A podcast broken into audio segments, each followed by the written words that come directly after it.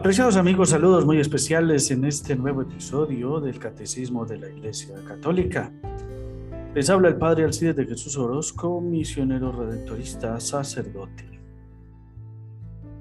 Vamos a este nuevo episodio de estudio y lectura del Catecismo de la Iglesia Católica.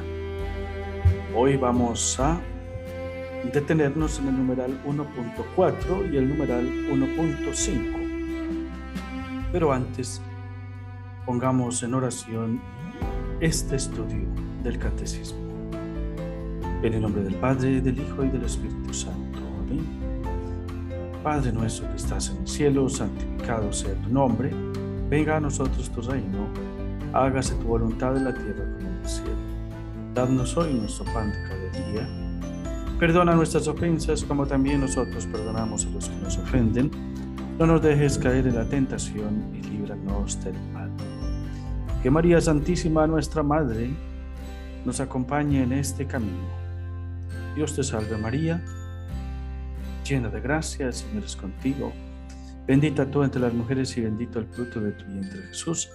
Santa María, Madre de Dios, ruega por nosotros pecadores ahora y en la hora de nuestra muerte. Amén. Yo creo, nosotros creemos Dios se revela al hombre para que el hombre pueda acoger a Dios y creer en Él. La profesión de fe de todos los cristianos empieza por la palabra yo, porque en el seno de la comunidad cada hombre tiene su propia historia con Dios. Nadie puede decir yo creo en lugar de otro. El Evangelio nos muestra cómo suscita Jesús el acto de fe de sus interlocutores sin forzarlos jamás. San Marcos narra un episodio en el cual se ve bien la pedagogía de Jesús. Un hombre le pide que, que cure a su hijo y si puede hacerlo, le dice.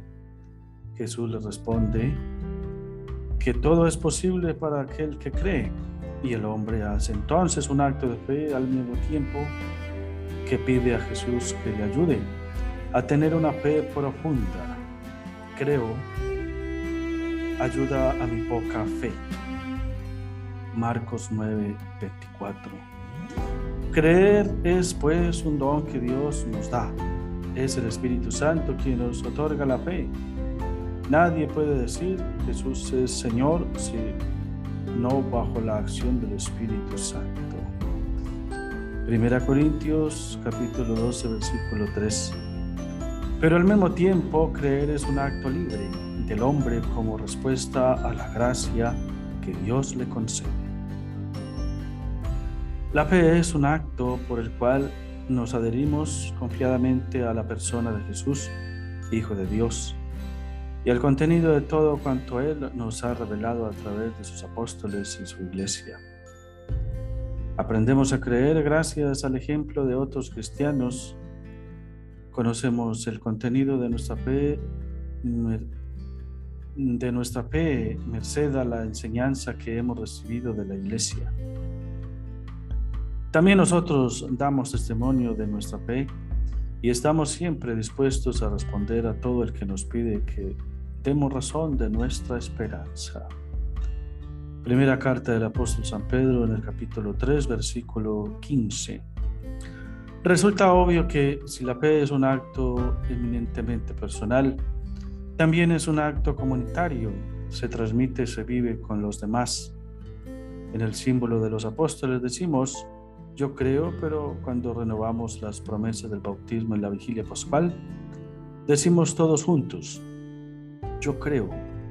La fe es una actitud personal que se vive en la iglesia con todos los demás cristianos. Bien, ahora pasamos al punto, al punto 1.5. Yo creo en Dios Padre Todopoderoso. Los creyentes hablan a Dios, buscan palabras que expresen su grandeza y su alteridad Tú eres santo, tú eres glorioso, tú eres el Altísimo. Se arrodillan ante Él y lo adoran. Dios es grande y totalmente distinto de nosotros. Por ello muchas personas piadosas de las que habla el Antiguo Testamento, por ejemplo Moisés, creen que si una persona mira a Dios cara a cara, tiene que morir. Y al mismo tiempo esos hombres desean ardientemente contemplar el rostro de Dios. Y al mismo tiempo esos hombres desean ardientemente contemplar a Dios. Son personas que solo desean estar con Él, porque creen que el hombre no es enteramente feliz sino cuando está cerca de Dios. Creen que Dios castiga el pecado, pero saben también que su amor y su misericordia son inmensamente mayores que su ira. Afirman que Dios no quiere rebajarnos, no nos aterroriza, nos ama y quiere ser amado por nosotros. Dice de sí mismo, como un hijo a quien consuela a su madre, así yo, os consolaré a vosotros. Isaías 66, 13. Y también yo pensaba, me llamarás Padre mío y no te separarás de mí. Jeremías 3:19. Una persona piadosa que conoce bien a Dios dice de él, como un padre siente cariño por sus hijos, siente el Señor cariño por sus fieles. Salmo 103, versículo 13. A veces parece que Dios está lejos de nosotros y nos resulta extraño e inaccesible. Esto forma parte de su misterio porque Él es espíritu, es un ser muy distinto de nosotros y nos hace sentir que sus pensamientos y sus caminos no son como los nuestros. Isaías 55, 8. Cuando las fuerzas del mal triunfan, puede parecernos a veces que Dios carece de poder. Sin embargo, aunque nos veamos al límite de nuestras fuerzas, siguen siendo válidas las palabras que el mensajero de Dios dijo a Abraham cuando, rebasados los 90 años, dudó que fuera a tener un hijo. Para Dios no hay nada imposible. Génesis 18, 14. Estas mismas palabras se las dijo al ángel a María en la Anunciación, Lucas 1:37. Dios acerca a los que están abrumados de trabajo y los toma en sus brazos. Busca a los que están solos y se sientan a su lado como una madre. Seca las lágrimas de los que lloran. Tranquiliza a los que tienen dudas. Con su sonrisa alienta a los desanimados. Nada ni nadie se le resiste.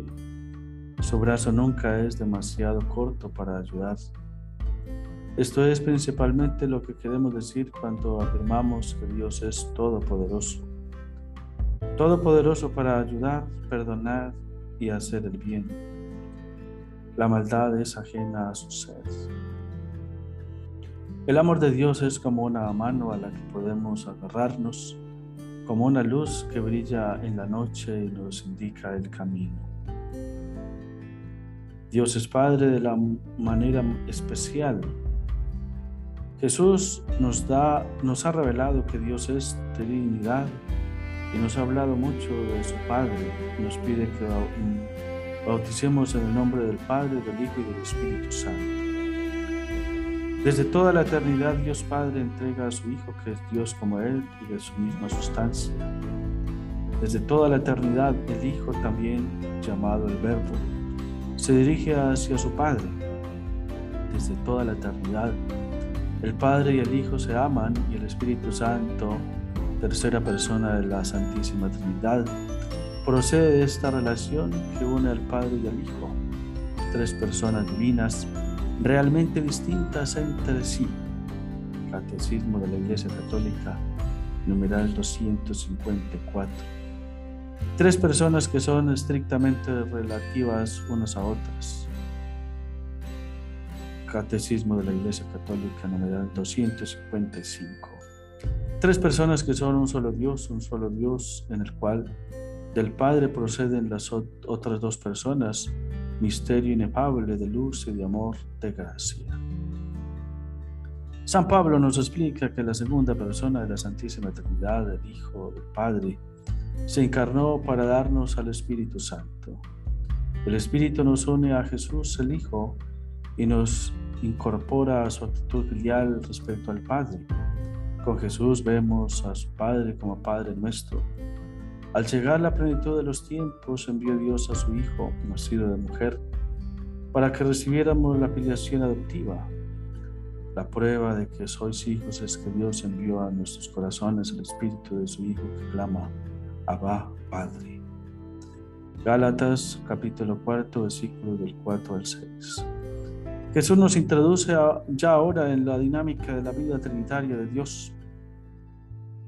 Por la gracia del bautismo, realizado en el nombre del Padre y del Hijo y del Espíritu Santo, somos llamados a participar en la vida de la bienaventurada Trinidad aquí abajo en la oscuridad de la fe y después de la muerte en la luz eterna. Catecismo de la Iglesia Católica número 265. Bien, queridos amigos, hemos llegado al final de este episodio donde hemos meditado eh, aspectos fundamentales de nuestra fe cristiana católica. El catecismo nos va instruyendo yo creo, nosotros creemos, yo creo en Dios Padre Todopoderoso. Listo, amigos, hemos llegado al final de este episodio. Nos eh, encontraremos la próxima semana, donde meditaremos otros numerales del Catecismo de la Iglesia Católica. Que el Señor les bendiga y que la Santísima Virgen María nos dé la perseverancia en el seguimiento de nuestro Señor Jesucristo. En el nombre del Padre, del Hijo y del Espíritu Santo. Amén.